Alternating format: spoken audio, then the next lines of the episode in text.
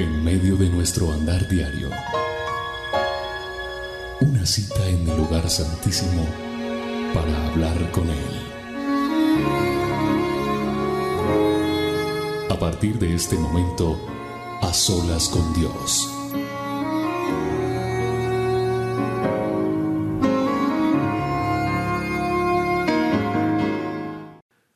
Hola a todos, bienvenidos a este A Solas con Dios. Soy William Arana, la voz de las dosis diarias y como siempre es un motivo de alegría estar acá, es motivo de amor, de, de esperanza, es motivo de consuelo, es motivo de testificar el poder de Dios, es motivo de dar gracias a Dios. Este tiempo siempre será un tiempo especial que Dios nos permite tener a ti y a mí, a cada uno de nosotros porque estamos reunidos en su nombre, glorificándole, exaltándole. Qué bueno ha sido Dios. Qué bueno es saber que yo puedo confiar en Él porque Él nos va a ayudar siempre. Qué bueno es tener esperanza y saber que en todo momento y en toda ocasión debo estar alerta en oración, como dice la palabra de Dios. La palabra de Dios nos reta, nos insta a cada uno de nosotros a buscarle, nos insta a, a seguirle, nos insta a creerle a Él. Qué bueno es que tú y yo no desfallezcamos en creer a sus promesas. Qué bueno es que usted y yo hoy tengamos esta cita y hayamos sacado este tiempo para buscar a Dios. Qué bueno es que usted esté en ayuno, tal vez por una petición. Qué bueno es que, que nosotros hayamos escuchado testimonios de lo que Dios ya está respondiendo en muchas personas. Y qué bueno es estar en las solas con Dios. Esto nos vuelve personas más fuertes ante la adversidad. Cuando yo estoy a solas con Dios, soy una persona que puedo enfrentar el día a día. Cuando yo estoy a solas con Dios, soy una persona dispuesta a enfrentar cualquiera sea la situación, económica, política, de salud, física, yo no sé. La palabra de Dios en Efesios 6, 18 dice lo siguiente, escuchen bien, orad en todo tiempo en todo tiempo. Cuando la palabra de Dios, el manual de instrucciones, me dice que yo debo orar en todo tiempo, hombre, me está diciendo, William, ore cuando se levante, ore cuando esté caminando, ore en todo tiempo. En todo tiempo es no solamente en la dificultad, no solamente en la necesidad.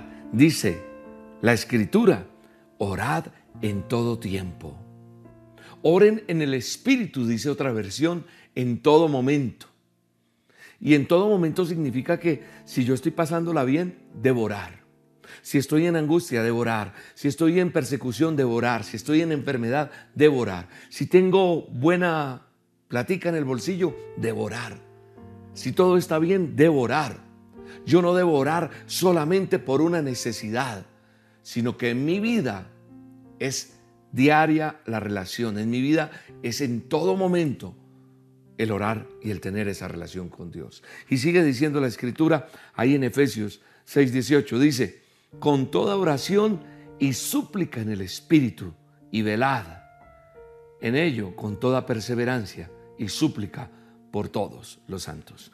Dice, oren en el Espíritu en todo momento en toda ocasión. Manténganse alerta y sean persistentes en sus oraciones por todos los creyentes en todas partes. Qué bueno es que usted y yo en este momento hagamos caso a esta cita bíblica. Hagamos caso a este mensaje y oremos por cada creyente en el mundo entero. Señor, gracias. Gracias por permitirme estar en las solas. Gracias por este tiempo que tú nos regalas, amado Rey. Gracias por poder estar este tiempo a solas contigo, Dios. Yo exalto y alabo tu nombre, Señor. Y pongo delante de ti a mis hermanos mayores, el pueblo de Israel. Pido por la paz de esa tierra santa y bella. Pido, Señor, por esa nación que produce leche y miel. Pido por cada pastor en las naciones, pido por cada líder espiritual, pido por cada persona que cree en ti como Señor y Salvador. Hoy pido por cada hermano mío, como dice la palabra de Dios, por todos los creyentes en todas partes del mundo, como dice en Efesios 6:18, Señor, yo oro por cada creyente en cada parte del mundo, por aquel que cree en ti, por mis hermanos. Yo los bendigo en el nombre de Jesús. Dales fortaleza, aquellos que están pasando necesidad, aquellos que tienen opresión en sus pueblos por orden político, por guerras, aquel que tiene necesidad para poder seguir adelante predicando la, la, palabra, llevando las buenas nuevas. Yo oro por cada creyente, oro por mis hermanos, oro por cada uno de los que están conectados en este a solas con Dios, porque son creyentes, Señor. Yo oro en mi espíritu en todo momento y en toda ocasión. Cuando la Biblia me insta a orar en el espíritu, quiere decir que hay un tiempo en el cual yo puedo llegar en mi casa y tener un lugar donde yo ore pero también hay una oración en el Espíritu, que es cuando voy conduciendo, cuando voy caminando, y es esa comunión interna. Y voy llorando por mi país, y voy llorando por mis hermanos, y voy llorando por, por ese familiar que necesita una oración, por ese amigo que necesita una oración, por ese, mm, eh, por ese país por, por, los hermanos en todas partes del mundo. Decir, Señor, que el Evangelio se siga extendiendo en todas las naciones. Qué bueno es que tú y yo oremos que hagamos caso de lo que dice la palabra. Porque la oración es una conversación continua con Dios. Nunca termina. Eso es orar en el Espíritu. Una oración que no termina. Simplemente habla con Dios como lo harías con un amigo. Porque la gente a veces me dice, William, ¿cómo puedo yo orar? ¿Cómo yo puedo tener una oración, una permanente oración con Dios? Pues déjame decirte, que hablar con Dios es orar. Es como cuando tú te encuentras con alguien que tienes mucha confianza y te tomas un buen café, o bueno, yo no sé, lo que tú quieras. A mí me encanta el café. Entonces, es hablar con Dios como lo haces con un amigo, como lo haces con ese papá amoroso. Esas personas que tienen una excelente relación con su papá, qué bendición tan linda es esa. Y puedes hablar con tu padre y cuando surge algo, tú vas y hablas con esa persona que amas, que quieres, que confías. Eso es orar como esa figura paterna, como esa figura especial a quien tú le puedes contar tus cosas. Entonces tal vez pasa un minuto, dos, y estás ahí hablando y hablando. Entonces se convierte en, esa, en ese tiempo especial entre dos personas. Una vez, hablando con alguien, me decías que la oración, me decía esta persona, para mí la oración es una respiración. Le dije, ¿cómo así? Me dijo, es como que dejo de respirar y muero. Si tú dejas de respirar, mueres o no. Yo dije, claro. Dijo, para mí la oración es, es una respiración espiritual. Y me pareció bonito y por eso lo traigo a memoria, porque, porque si yo no respiro, muero. Y nosotros como creyentes, si no oramos, morimos, tal vez no físicamente, pero sí espiritualmente. Es importante orar, orar. Uno no piensa en respirar, uno lo hace, ¿cierto? Uno respira porque si me pongo a pensar uno, ah, sí, uno respira, que sí estoy respirando. Pero uno camina, actúa, hace las cosas y va respirando. Uno no piensa en respirar, simplemente respira. De la misma manera, la oración debe volverse tan natural, tan natural, que ni siquiera pensamos, sino eso hace parte de mi vida. Tal vez hoy tengas que pensar en orar y por eso estás aquí en este a porque alguien te dijo, métete ahí, mira que es bonito, mira que eso me ha traído paz, mira que he tenido respuestas, mira que Dios ha hecho cosas. Y puedes desarrollar el buen hábito de, encontrarnos en a solas. Pero lo importante es que desarrolles el buen hábito de buscar a Dios siempre, de hablar con Dios siempre, el hábito de orar.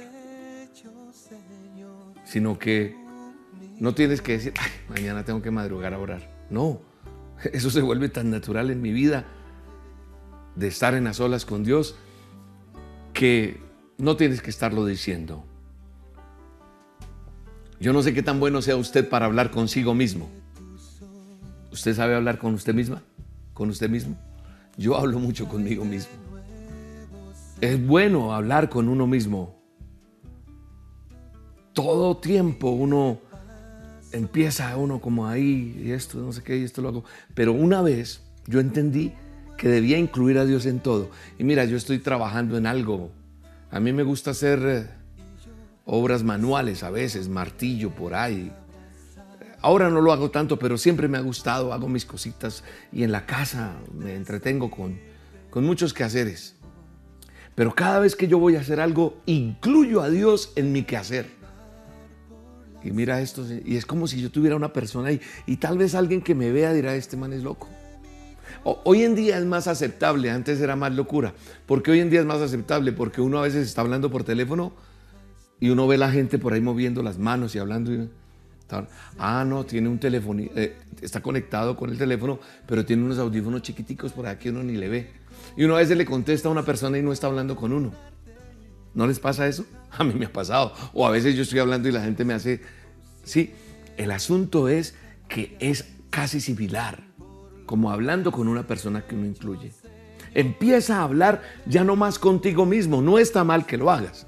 Cámbiase contigo mismo por hablar, como dice la escritura, orando en el Espíritu, en todo tiempo, en todo momento. Entonces, todo el tiempo, en lugar de, de estar hablando contigo, Ora continuamente, habla con Dios sobre lo que sea que te interese, con eso que estás haciendo. ¿Qué opinas? Metemos esto aquí y entonces ya cuando te pegas el machucón, ya no dices la palabrota, sino dices, ay Dios mío, ayúdame. Entonces ya te tienes ahí. Incluyes a Dios en eso que te dolió inclusive. No hace mucho tuve un pequeño accidente, me caí. Y caí de una altura que pudo, haber terminado feo. Pero yo recuerdo que en el momento que me caí y caí de espalda hacia atrás, yo. Yo dije, Dios mío, cúbreme. Y caí. Me raspé por acá, aún queda un poquito la cicatriz, la pierna. Y el totazo fue duro, duro. Pero yo me acuerdo que solo lo único que decía era, ah Dios, gracias, tú vives, Padre, en el nombre de Jesús, guárdame. Empecé a orar, me tomé mi cabeza lloraba ahí en el piso. Estaba solo, no tenía el teléfono conmigo, en caso de una emergencia, ¿no?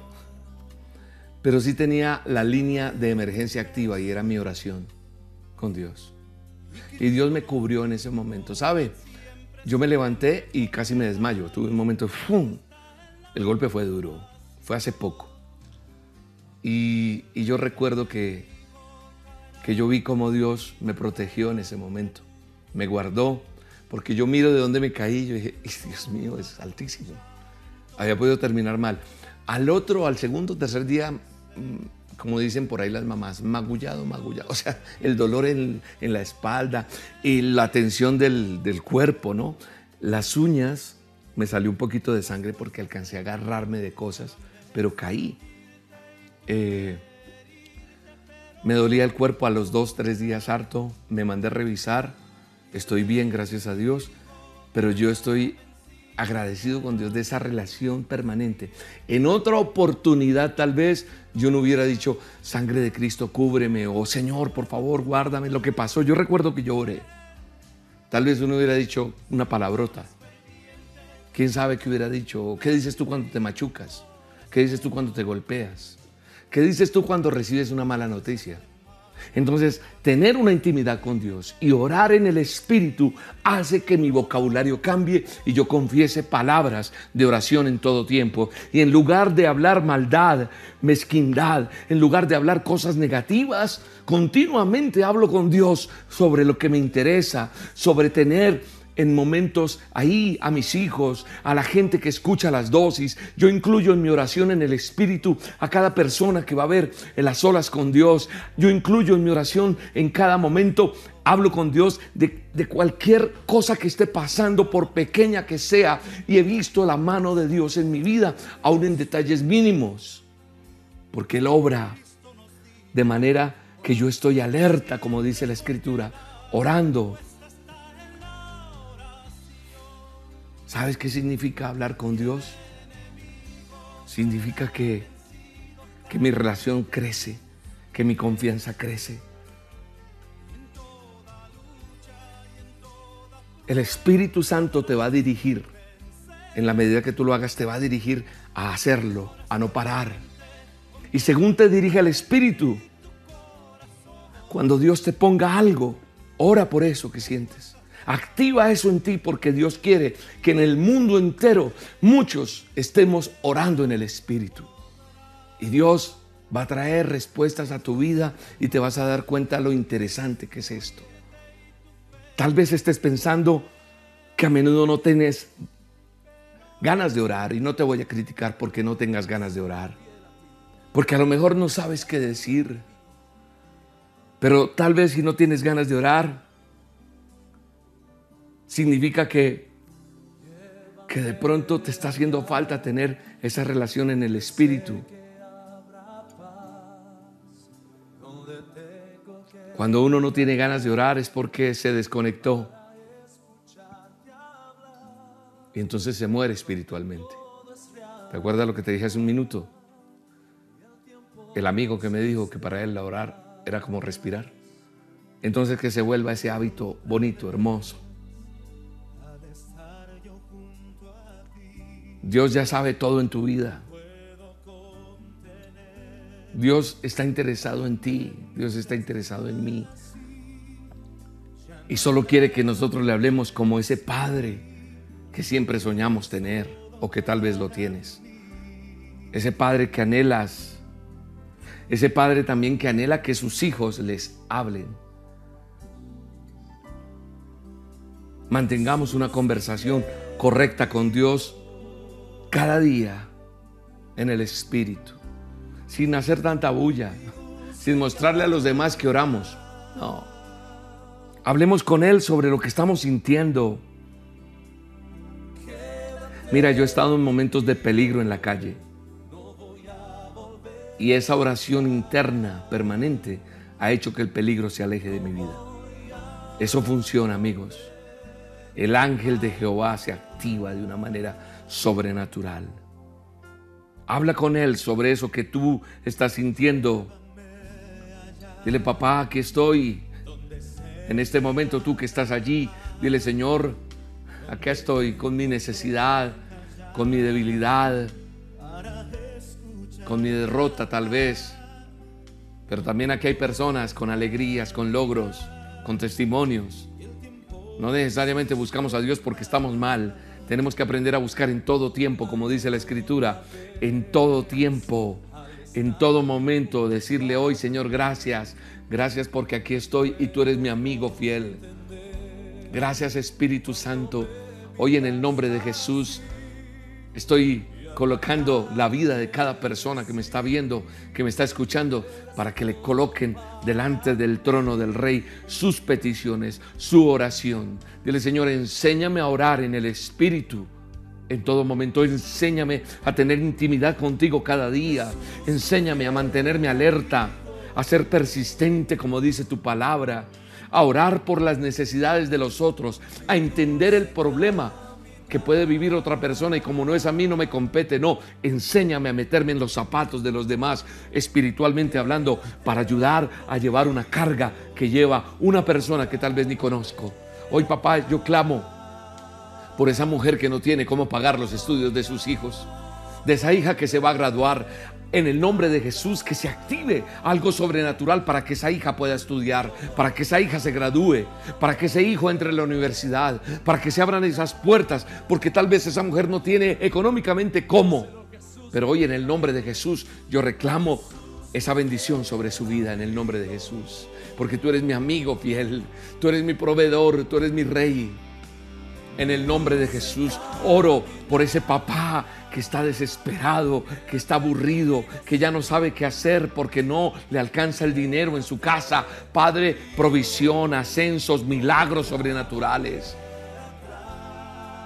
Hoy en el nombre de Jesús clamo a ti por ese hombre que está a punto de dejar su casa, su hogar, por infidelidad. En el nombre de Jesús, corta ya eso en el nombre de Jesús. Reprendo al enemigo que viene a devorar, a quitar, a romper el corazón de esa mamá, el corazón de esos hijos. Y en el nombre de Jesús declaro que se va esa mujer que ha venido a intrometerse en ese hogar y en el nombre de Jesús, toda infidelidad de él o de ella en el nombre de Jesús es rota por la sangre de Cristo.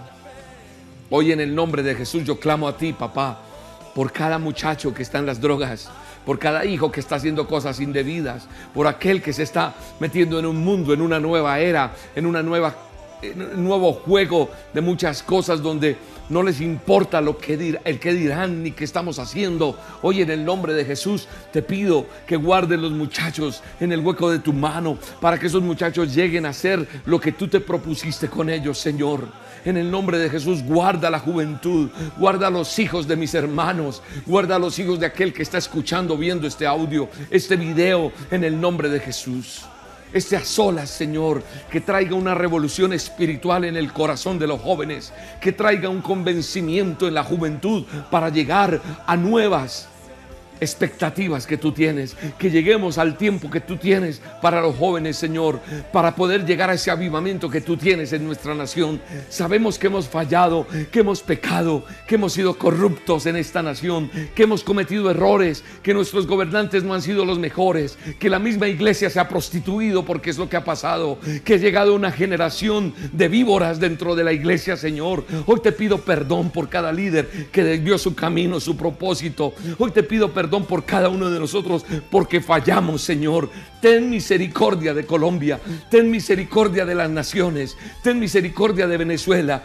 ten misericordia de Latinoamérica, ten misericordia de Estados Unidos, ten misericordia de Ucrania, de Rusia, ten misericordia de nuestros países, Señor. Ten misericordia, Señor, y te pedimos perdón y que tu avivamiento llegue, que nosotros podamos predicar tu palabra, que no paremos, Señor, que podamos decirle al, enfermo, levántate en el nombre de Jesús. Hoy, Padre, hay personas en un hospital, hoy hay personas en una cárcel, hoy hay personas que están en su casa pero están en depresión, hoy hay personas que no quieren vivir. Hoy te pido que tu manto venga y caiga sobre cada uno y haya sanidad en los huesos, en la sangre, en las células, esos tumores desaparezcan, esos diagnósticos médicos se vayan Hoy en el nombre de Jesús, haz una cirugía nueva, Señor, en cada vida. Hoy te pido por aquel que está preso. Hoy te pido, Señor, porque haya justicia tuya en el nombre de Jesús. Padre, perdónanos. Perdónanos porque no sabemos a veces lo que hacemos. Te pedimos perdón y levántanos y llévanos a un nuevo tiempo contigo en el nombre de Jesús. Perdona mis ofensas. Perdona mis errores.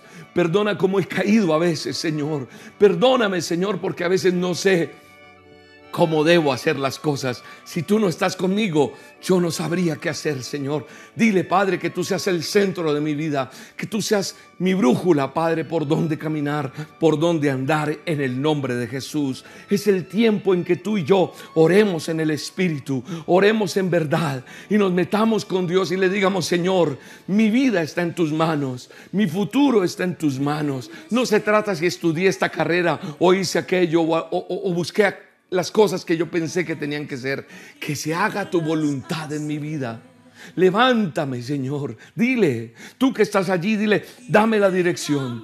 Yo creo en el nombre de Jesús que en medio de todo lo que Dios está poniendo en mi espíritu para decir, está sucediendo en tu vida en el nombre de Jesús. Yo veo gente sana en el nombre de Jesús en este momento. Yo veo gente en una cama levantándose en el nombre de Jesús. Yo veo al quebrado económicamente levantándose su empresa. Yo veo que a pesar del pronóstico y el diagnóstico o el panorama, Dios tiene la última palabra para tu vida por encima de todo en el nombre de Jesús.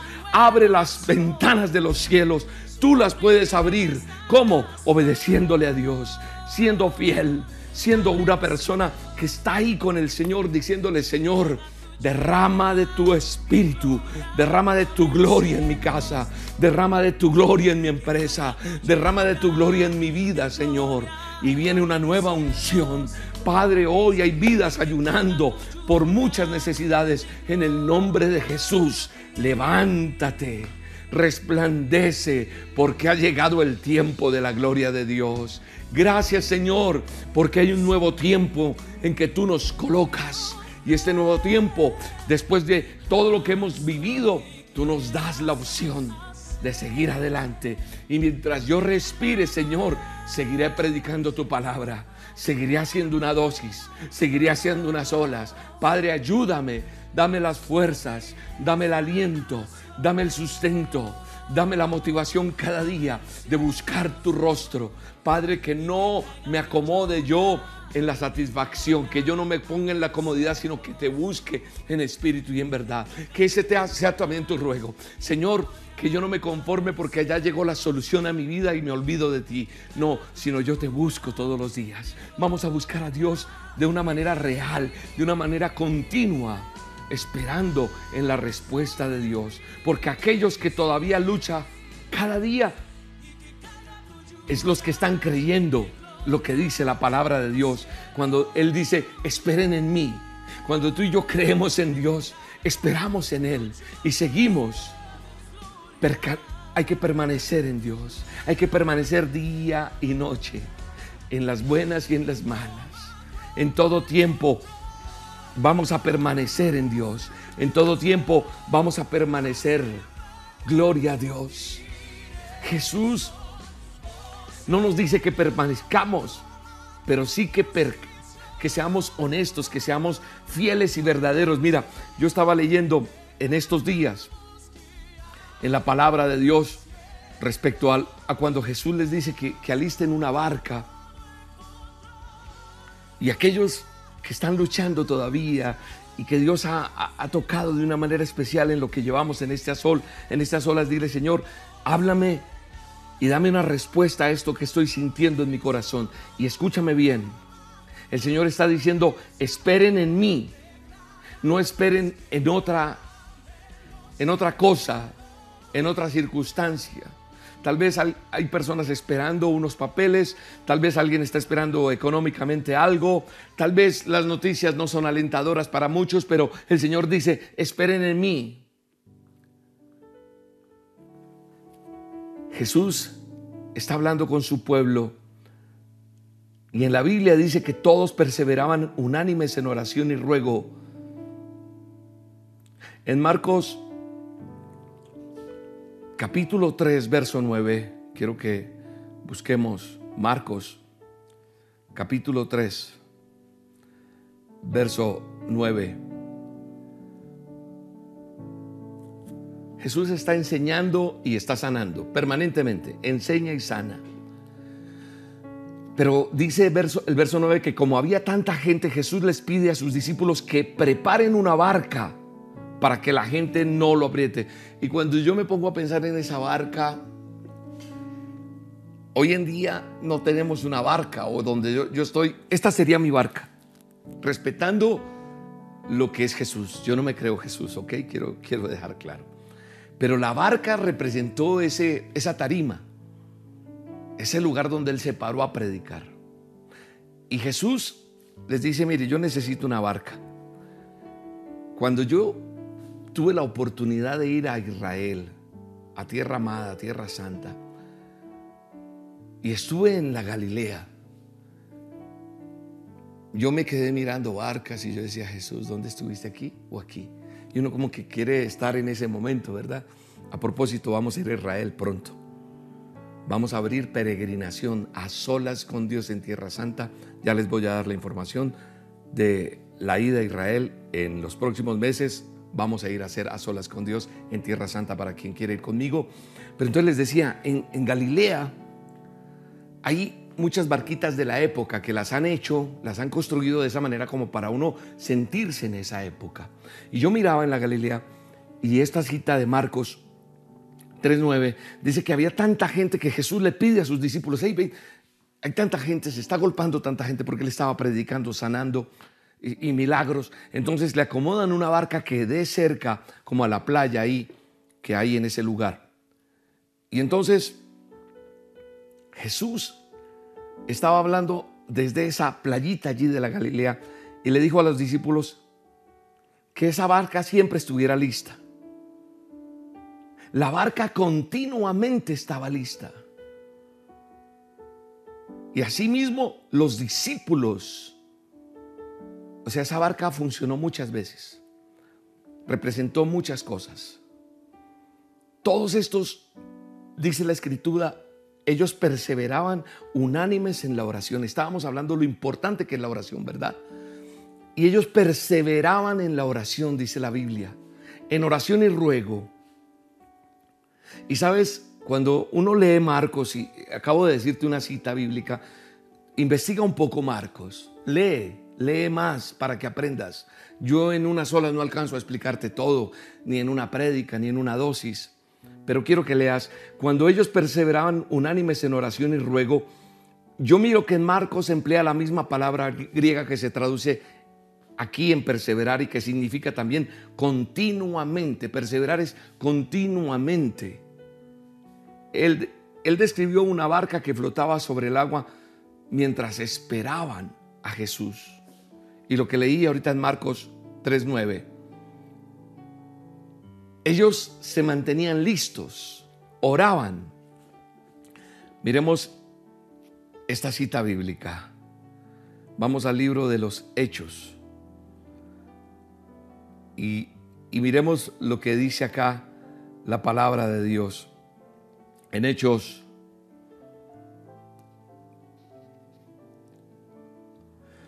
Hechos 2.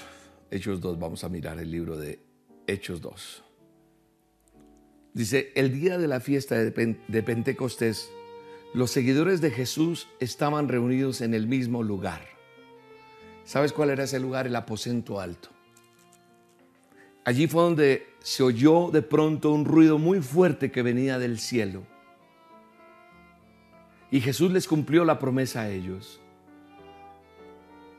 Ese fuerte, venía del, ese fuerte viento venía del cielo y parecía un estruendo de una tormenta y retumbó por todo el salón. Y dice que luego vieron algo que, parecido como a llamas de fuego que se colocaba sobre cada uno de ellos.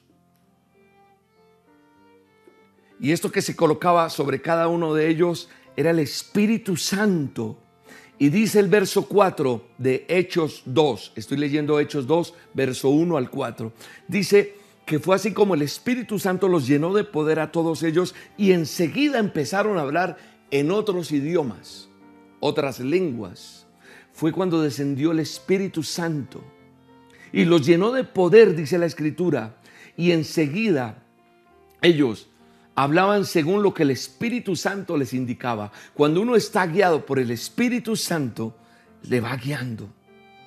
Y es lo que me sucede en estas olas. Él va guiando lo que yo debo decir. ¿Sabes qué pasó? Todos perseveraron unánimes en oración, en ruego. Fueron constantes en todo tiempo, como lo que leímos hace rato continuamente. Los dudosos se convirtieron en profetas. Pedro, Pedro, quien era Pedro, se volvió en un gran predicador. Y la gente vino y Dios abrió abrió las puertas del movimiento más grande de la historia. Fue el movimiento más grande de la historia, tan grande, tan grande, que hoy yo soy linaje escogido de esa época. Tú también. Porque eso que sucedió hizo que ellos salieran a predicar a las naciones. Buscar y salvar. Eso. La pasión por las almas, por las vidas, porque Jesús les enseñó y les dijo, hagan esto en nombre de mí. Vayan a todas las naciones, hasta el último rincón. Y somos hijos espirituales de ese acontecimiento cuando Jesús estuvo en la tierra. Dios ha abierto las compuertas. Y empezó porque los seguidores estuvieron dispuestos a hacer algo. ¿Sabes qué fue lo que hicieron ellos? Estar en el lugar correcto. Estar en el lugar correcto es cuando Jesús estaba en la barca que representaba ese púlpito, ese, esa tarima, ese escenario esa barca representaba la presencia de Dios allí, en medio de un pueblo. Y ellos permanecían unánimes, constantes. No dudaron, o tal vez sí, pero creyeron y fueron constantes y perseveraron. yo he podido tener duda, pero persevero. Tú puedes haber tenido duda, pero sigues ahí y vas a ver la, la, respuesta de Dios, el milagro de Dios en tu vida. Los dudosos, repito, se convirtieron en hombres de Dios, hombres que le creyeron a Dios y vieron el milagro hecho en diferentes vidas. Permanecer en el lugar correcto es ver la gloria de Dios. Permanecer en el lugar correcto. Tú y yo hemos vacilado para hacer lo que ellos hicieron. Porque la gente no quiere esperar. La gente no tiene tiempo. La gente me dice, y lo digo con respeto, a mí me encantan tus dosis porque son así, cinco minutos ya y ya. Porque todo lo queremos express, ya. Uno se echa la pena con tan solo pensarlo. Y nosotros tenemos que aprender a esperar en Él. Esperar significa velar por su llegada, velar, velar por ver su gloria.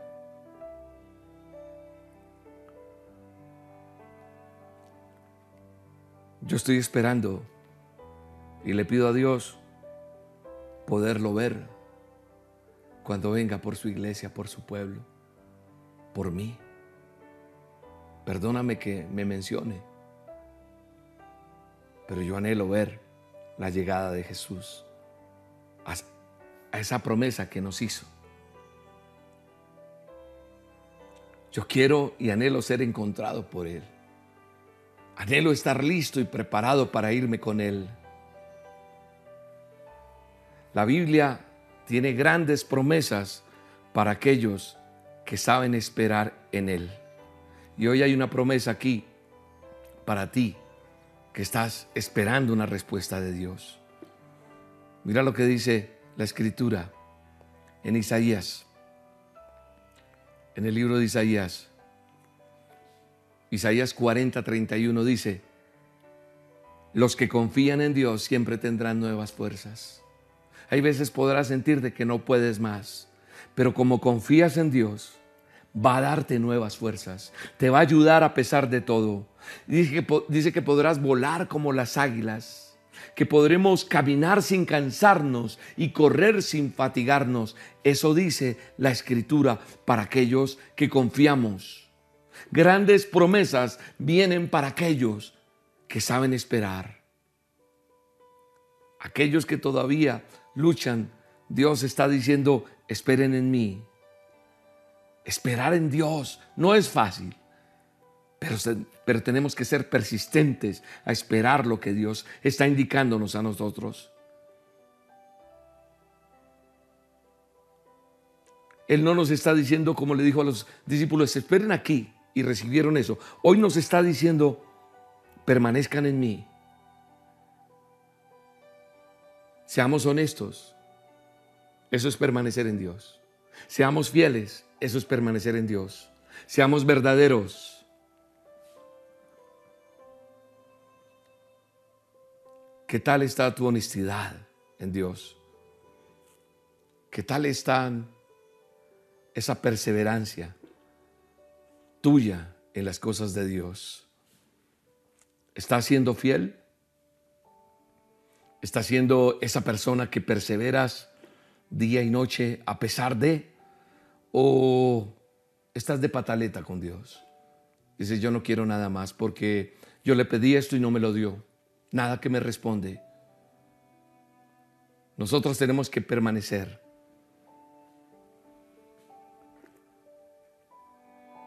Si ustedes y su rey obedecen y sirven solo a Dios, Él los bendecirá, dice la Escritura en 1 Samuel 12:14.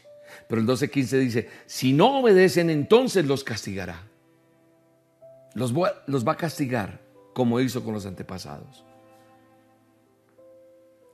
Pero dice el verso 16, prepárense porque en este momento nuestro Dios va a hacer un milagro delante de nosotros. Aquel que es fiel, aquel que permanece, aquel que no se rinde, aquel que le ha creído a Dios, prepárese porque va a recibir una respuesta de Dios, un milagro grande que pasará de boca en boca, donde la gente dirá, tremendo lo que Dios hizo allí. Prepárese.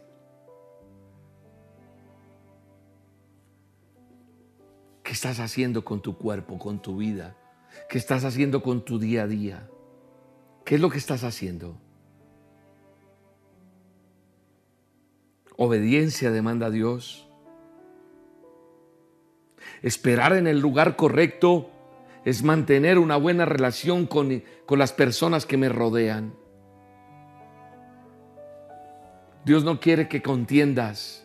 Es que no me aguanto ese vecino. Es que no me aguanto este compañero de trabajo. Es que no me aguanto este hermanito.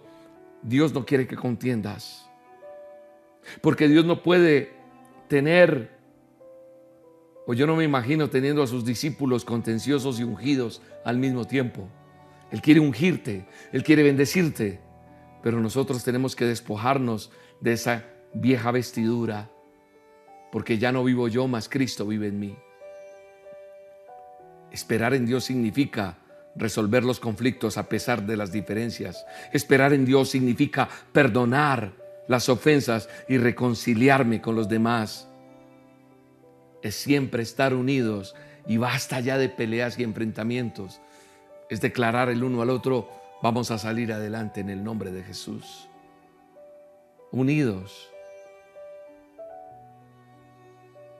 Sabes, una cosa que cuando leo lo, que estaba leyendo en Marcos y lo que pasó y, el hechos de los apóstoles cuando Jesús cumple la promesa y viene el Espíritu Santo y hay esa visitación hermosa y empieza esa generación de esa iglesia, de ese ministerio de Jesús de ir a predicar a las naciones, veo que la oración fue vital. La oración es importante. Si deseas el poder de Dios en tu vida, va a llegar a la medida que tú haces tu parte para estar en paz con los demás. No es solo orando. Yo conozco gente que ora mucho y sale a pelear con todo el mundo. Ahí no está Dios. Yo debo dar un buen testimonio, debo estar en armonía con mis hermanos. Y va a venir a medida que tú haces tu parte para estar en paz con los demás. Y tu vida en oración es importante, pero súper importante. Pero también tu testimonio va de la mano y tu armonía con los demás. Los discípulos oraron durante 10 días. 10 días de oración y unos cuantos minutos de predicación. Y eso trajo como resultado más de tres mil almas salvadas, dice la escritura. Quizás nosotros nos gusta invertir los números. Nosotros queremos orar unos cuantos minutos y predicar 10 días. No, hay que orar. La barca la barca estaba siempre lista y a la espera de Cristo. Y ellos permanecieron todo el tiempo que fuera necesario en su presencia. Nunca salieron del lugar de la oración. Tenemos que orar. Tenemos que buscar más de Él. Tenemos que tener una oración en el Espíritu constante. Y en esa barca, que puede ser tu casa, que puede ser tu empresa, que puede ser tu vida espiritual, tu testimonio, tu ministerio, tu trabajo, tu profesión, esa barca, ahí debe estar Jesús parado, porque Él es la roca. Y en el nombre de Jesús vendrán días de gloria, vendrán días de bienestar, Sé fiel con Dios en tus diezmos, en tus ofrendas. Sé, fiel con Dios en tu vida diaria. Sé fiel con Dios como persona honorable y Dios va a traer bendición sobreabundante sobre tu vida. Eso es lo que Dios va a hacer con cada uno de nosotros, a los que le creemos, a los que confiamos. Estoy tan feliz de, ahora que hablaba de, Galilea, saber que vamos a volver a, a esa tierra hermosa. Vamos a estar,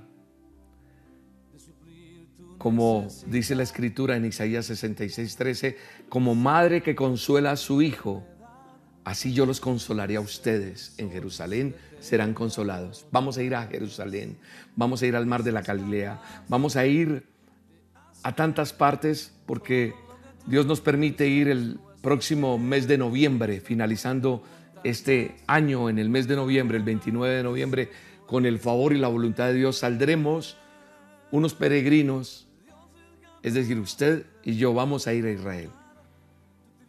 Vamos a estar del 29 hasta el 13 de diciembre en Tierra Santa. A Israel no va el que, el que tiene cómo hacerlo. Claro, si tienes dinero vas. Pero yo he aprendido que Israel no va el que tiene, sino el que cree. Y si tú crees, se cumple la escritura, al que, al que cree todo le es posible. Tú quieres ir, dile Señor, llévame a Israel, llévame a Tierra Santa. Vamos a ir. Desde el 29 de noviembre vamos a salir de Colombia o de diferentes partes del mundo, no sé dónde estés tú, pero si quieres saber te voy a dar unos teléfonos que tienes que apuntar para que te den detalles, no importa el país donde estés. Vamos a estar en el mar de la Galilea, vamos a estar en la tumba vacía, vamos a estar en el muro de los lamentos, vamos a tener oración, vamos a, estar en el lugar donde fue la multiplicación de los panes y los peces, vamos a, estar en el monte de las bienaventuranzas, en el río Jordán, vamos a estar, no sé, eh, en renovación de votos, allí donde el Señor Jesús hace su primer milagro, donde el vino se acaba y entonces coge tinajas de agua y las convierte en el mejor vino. Allí vamos a hacer Ah, vamos a, celebrar matrimonio. Si tú te quieres casar en Israel es una bendición. Si quieres renovar votos, allí es. Bueno, vamos a bautizarnos en el río Jordán. ¿Quieres ir? Apunta bien este, esta línea. Apúntala bien. El signo más tienes que apuntarlo y guardarlo en tu teléfono. Signo más, número 57 333 60 260 16. Más 57 333 60 260 16. Esa es la línea de Cotel Travel. Si no te contestan, si está ocupado, ten paciencia, mucha gente llama. Ahí te van a indicar cómo, cuánto vale, cuántos días son, dónde vamos a estar. Vamos a estar en muchos lugares. Vamos a conocer Turquía inclusive. Vamos a estar a solas con Dios en Tierra Santa. Acompáñame. Doy gracias a Dios por tu vida. Doy gracias a Dios por todo lo que está pasando. Y gracias a Dios porque nos permite estar en este tiempo hermoso, orando, alabando a Dios y démosle gracias a Dios. Padre, yo oro por diezmos y ofrendas. Bendigo al dador alegre, bendigo a cada persona que cree en ti, Señor, y que ha visto la mano tuya en su vida y que pone en acción lo que aprendió hoy en este a solas. Oraremos y no nos cansaremos de repetir lo que tú nos has enseñado en tu palabra, Señor. Vamos a orar en espíritu y en verdad en todo momento, en toda ocasión, y nos vamos a mantener firmes y alertas, persistentes, y veremos tu mano, como dice Efesios. Padre, yo oro para que las ventanas de los cielos se abran sobre la vida de cada persona en trabajo, en salud, en medicina, en provisión, en puertas abiertas. Y oro para que tú traigas la gloria tuya en la vida de cada uno de ellos. Para depositar tu diezmo, tu ofrenda al ministerio, obedeciendo lo que Dios nos demanda ingresa a esta página y haz tu donación desde cualquier parte del mundo. Si tú crees que este ministerio ha sido bendición para tu vida, hazlo con tranquilidad y creyendo que Dios traerá bendición a tu vida. El ministerio roca.com, esa es la página, ahí está el botón de donaciones, ahí está el paso a paso, o usted lo puede hacer en Bancolombia si está en Colombia, o si usted tiene una cuenta Bancolombia, ingresa esta, esta cuenta, este NID, o usted puede acercarse a un corresponsal bancario o a través de este código QR. Este código es para que usted pueda hacerlo desde su teléfono. También está eh, nuestra cuenta Da Vivienda. Ahí está la cuenta de ahorros de Da Vivienda. Y los que están en Estados Unidos está el Bank of America. Usted puede hacer su depósito a esta cuenta del Banco eh, of America en Estados Unidos o puede hacerlo a través de Cell o de Cash App. Ahí están las aplicaciones en Celes, donaciones USA, arroba el ministerio roca.com y Cash App, ahí está. Al final de este video va a escuchar usted un indicativo de cómo hacer cada paso. Está nuestra línea de atención disponible para oración, para consejería es gratuita. Usted puede pedir oración, consejería o lo que solicite. De mi parte, mil gracias. Si vas a ir conmigo a solas con Dios, aparta tu cupo con tiempo porque se agotan y tenemos un cupo limitado. Te mando un abrazo, te bendigo y doy gracias a Dios por tu vida. Espero estés orando por mí, porque las oraciones que tú haces me ayudan mucho. Dios responde y me fortalece. Y yo estaré orando por ti. Hasta la próxima y que Dios te bendiga. Debido a muchas solicitudes, en el Ministerio Roca ampliamos las opciones para tu donación. Puedes hacerlo a través de nuestra página web www.elministerioroca.com.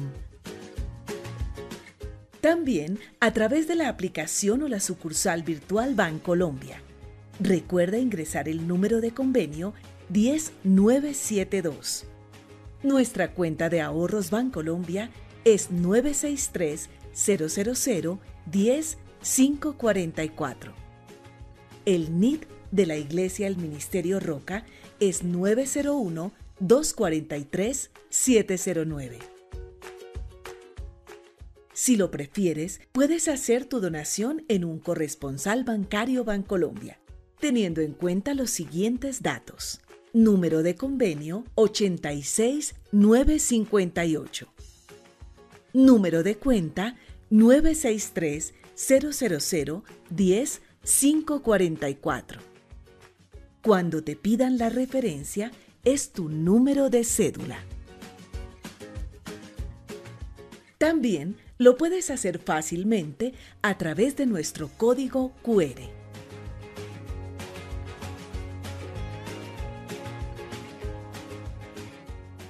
Asimismo, puedes hacer tu donación en Da Vivienda. Cuenta de ahorros 0097 0015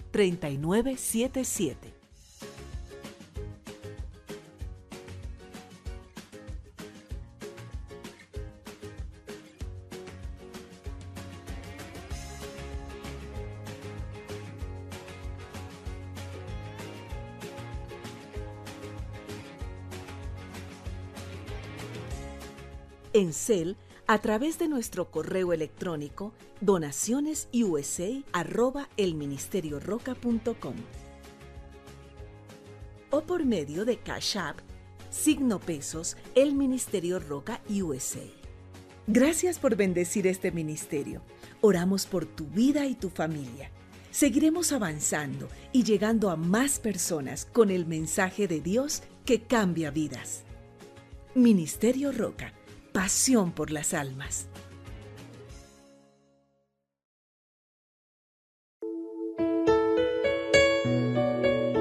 Eh, mi nombre es Diana Marcela Martínez. Quiero dar testimonio que hace ocho días cuando William estaba dando las olas con Dios, el día miércoles, eh, en su promesa decía pues que iba a llegar sanidad, abundancia, y yo tomé esa promesa como mía y el día de hoy acabo de recibir unos resultados de unos exámenes que hace un año me habían hecho, donde había salido positivo para, para BPH, virus de papiloma humano, y ya hoy me salió los exámenes súper bien, negativo todo, de que no tengo el virus. Entonces quería dar testimonio de eso. Gracias a William, gracias a la emisora Roca, eh, porque desde que llegaron a mi vida ha sido maravilloso. Gracias.